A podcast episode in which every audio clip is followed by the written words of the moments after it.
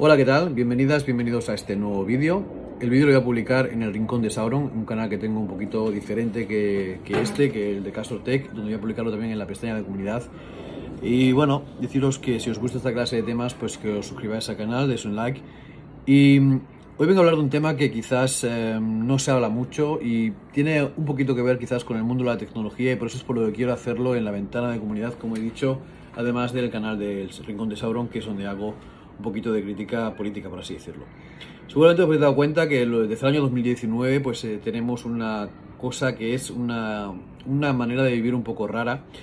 eh, pues condicionando la vida de las personas. Por alguna, sabes que el corona pues ha influido mucho en nuestra vida personal. En muchos países hemos tenido incluso que quedarnos en casa y no poder salir a la calle. Y bueno, otras condicionantes que ha habido durante estos dos años. Y mm, digamos que después hemos tenido también una cosa que, bueno, que en realidad no es nueva porque eh, hay mucho, muchos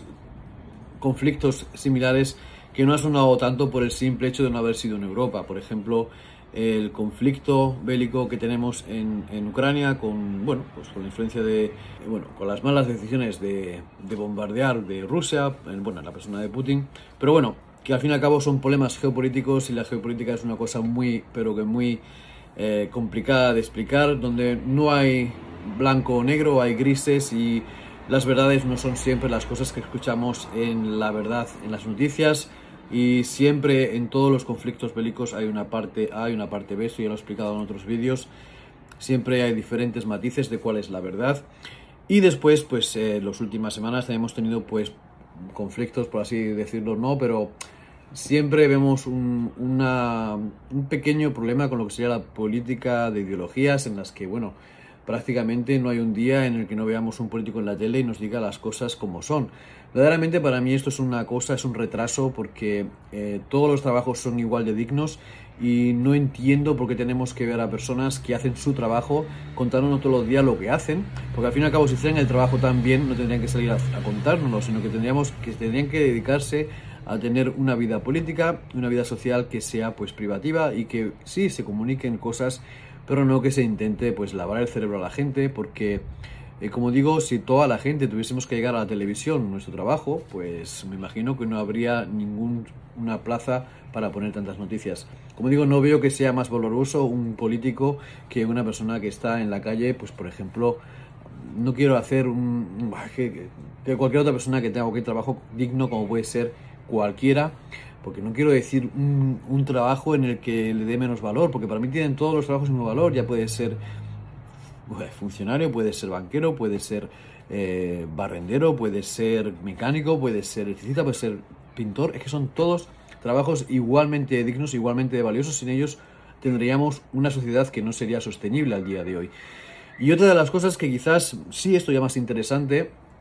eh, Shenzhen es una ciudad en China donde hay un montón de fábricas. Es el, bueno, pues digamos que la ciudad tecnológica donde más tecnologías se fabrican en China, una de las más grandes, donde tienen fábricas como por ejemplo Autel, como tiene Hubspan, como tiene por ejemplo DJI, y son ciudades que están confinadas al día de hoy, desde el lunes creo que era de esta semana,